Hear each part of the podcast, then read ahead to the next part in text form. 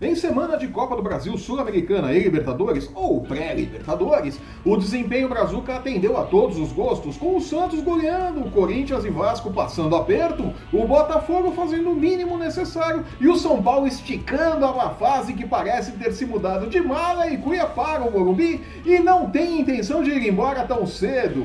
Que beleza! É.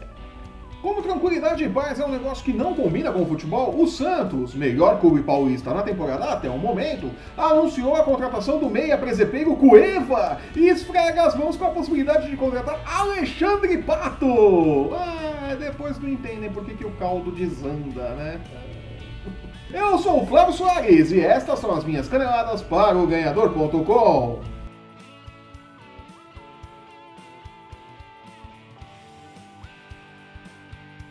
deixando de lado o clássico entre Barcelona e Real Madrid pela Copa do Rei. E aliás, eu disse que ia terminar empatado no ganhador, confere lá. E focando apenas no futebol local, a semana que vai chegando ao final teve emoções para todos os gostos. A começar pelo Santos, que encarou o Altos do Piauí pela Copa do Brasil e descarregou toda a raiva pelo 5 a 1 que tomou do Ituano pelo Campeonato Paulista no final de semana. Nossa! Os donos da casa marcaram primeiro e depois abriram a porteira para que o Peixe enfiasse sete gols sem dó nem piedade. Glória a Deus. Porque na real, quando você enfrenta um time tecnicamente muito abaixo do seu, golear é obrigação, como veremos mais adiante. É. Sério? São Paulo ficou tão contente com o resultado que até comemorou a contratação de Cueva. É isso mesmo, aquele Cueva.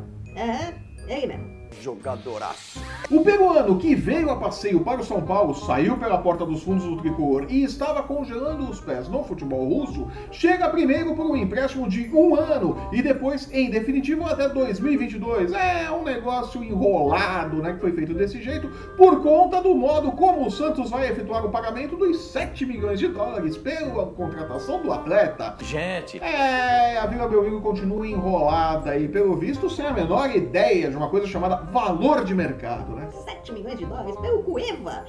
Ah, essa vai doer. Gente. O Meia chega para resolver os problemas de São Paulo na criação do time, mas já é desfalque certo na primeira fase da Copa Sul-Americana por não ter sido inscrito a tempo. E da segunda fase, caso o Peixe avance, porque precisa cumprir uma suspensão automática por conta de uma expulsão quando ainda era jogador do São Paulo. É, nenhuma novidade, né? O Cueva chega sendo Cueva, né? e já chega trazendo uma bagagem de problema junto com ele. Que beleza! Como problema pouco é bobagem, o Santos sonha também em contratar Alexandre É. Santistas menos passionais esperam que isso não aconteça, enquanto que membros das demais torcidas torcem com todas as forças para que o negócio se concretize. É, entendam como quiserem, né? Jogadoraço. Ainda em São Paulo, com um time no papel melhor que o de 2018, o Corinthians se classificou no sufoco para a próxima fase da Copa do Brasil após um empate em 2 a 2 contra o Ferroviário do Ceará na noite da última quinta-feira. Gustavo, o artilheiro que Rogério Ceni moldou para o timão, Rogério Senna é chato pra por isso. Eu não disse isso. Salvou o Timão, que por duas vezes esteve atrás no placar, cortesia da defesa alvinegra, que antes era ruim pelo alto e agora é ruim pelo alto, por baixo, pelos lados e até mesmo no vestiário, né? É isso mesmo, é bem claro, né? Uma mudança bem grande de, na parte do elenco. É, tá bom. Senta lá, professor. Sem saber o que fazer com Sonorsa, Ramiro e Jadson, o meio-campo do Timão bateu cabeça durante quase toda a partida. Melhorou um pouco com as entradas de Matheus Vital e Pedrinho, mas esse negócio de colocar o pessoal para jogar torto por conta de um esquema tático engessado é uma bomba relógio armada contra o treinador. Desde o início da temporada, o time não apresenta evolução. Ganhou do Palmeiras pelo Paulistão no último final de semana, mais por incompetência do Verdão e do Felipão, que é outro técnico que não sabe mudar o esquema de jogo do time, do que por méritos. O Corinthians só se defendeu depois que fez o gol, vamos falar sério.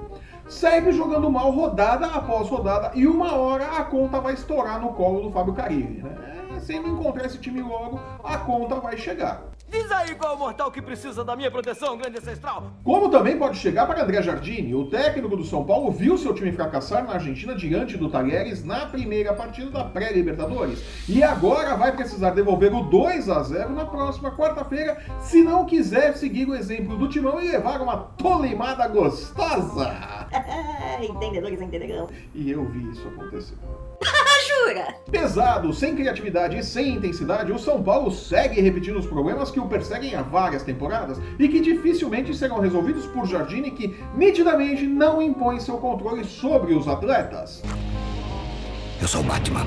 Apesar disso, no calor do momento, no caso a derrota, né? O gerente de futebol Raí bancou a permanência de Jardine. Não, continuo acreditando no, no estilo dele, no, no- no trabalho, nos resultados. Obviamente, está bem abaixo do que a gente esperava até, até agora. É. Do mesmo jeito que ele havia bancado o Diego Aguirre um dia antes da demissão do uruguaio, né? Eu, no lugar do André Jardine, ia atualizando o currículo na internet, só por garantia, viu? Pegando o avião e indo para o Rio de Janeiro, o Paulo Henrique Ganso chegou ao Fluminense ironizando Jorge Sampaoli, que foi seu treinador na Espanha e já criou o primeiro climão pré-brasileiro. Agora, com a bola rolando, Ganso vai precisar provar que Sampaoli estava errado em mandá-lo para o banco de reservas ou correr o risco de ver suas bravatas sumirem no vento.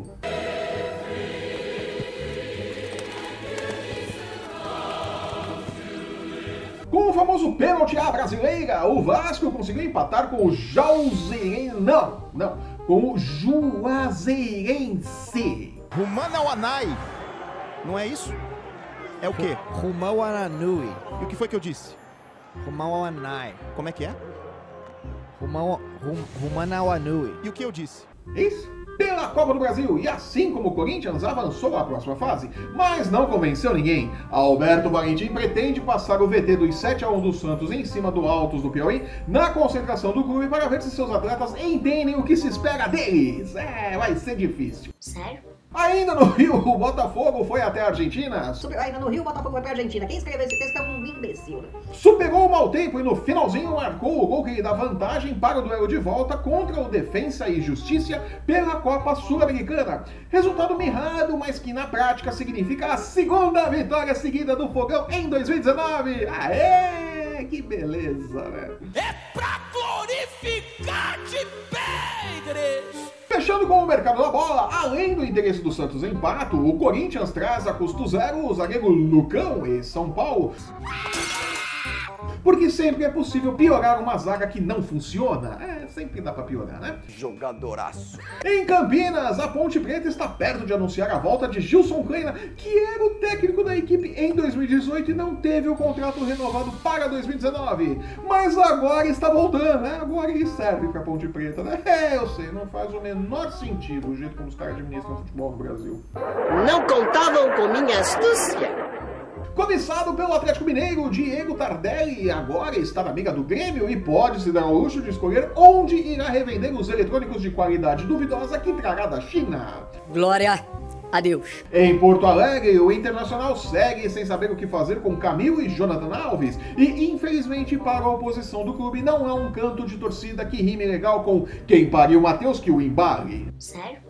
E com esse resumo bem resumido, fico por aqui. Eu sou o Flávio Soares e estas foram as minhas caneladas para o Ganhador.com. Acabou. Se você está assistindo esse programa pelo YouTube, aproveite e assine nosso canal e veja nosso programa sobre NFL, se bem que essa está em recesso, o que significa que o Paulo Antunes vai poder dormir um pouquinho, né? Pelo menos até a pré-temporada.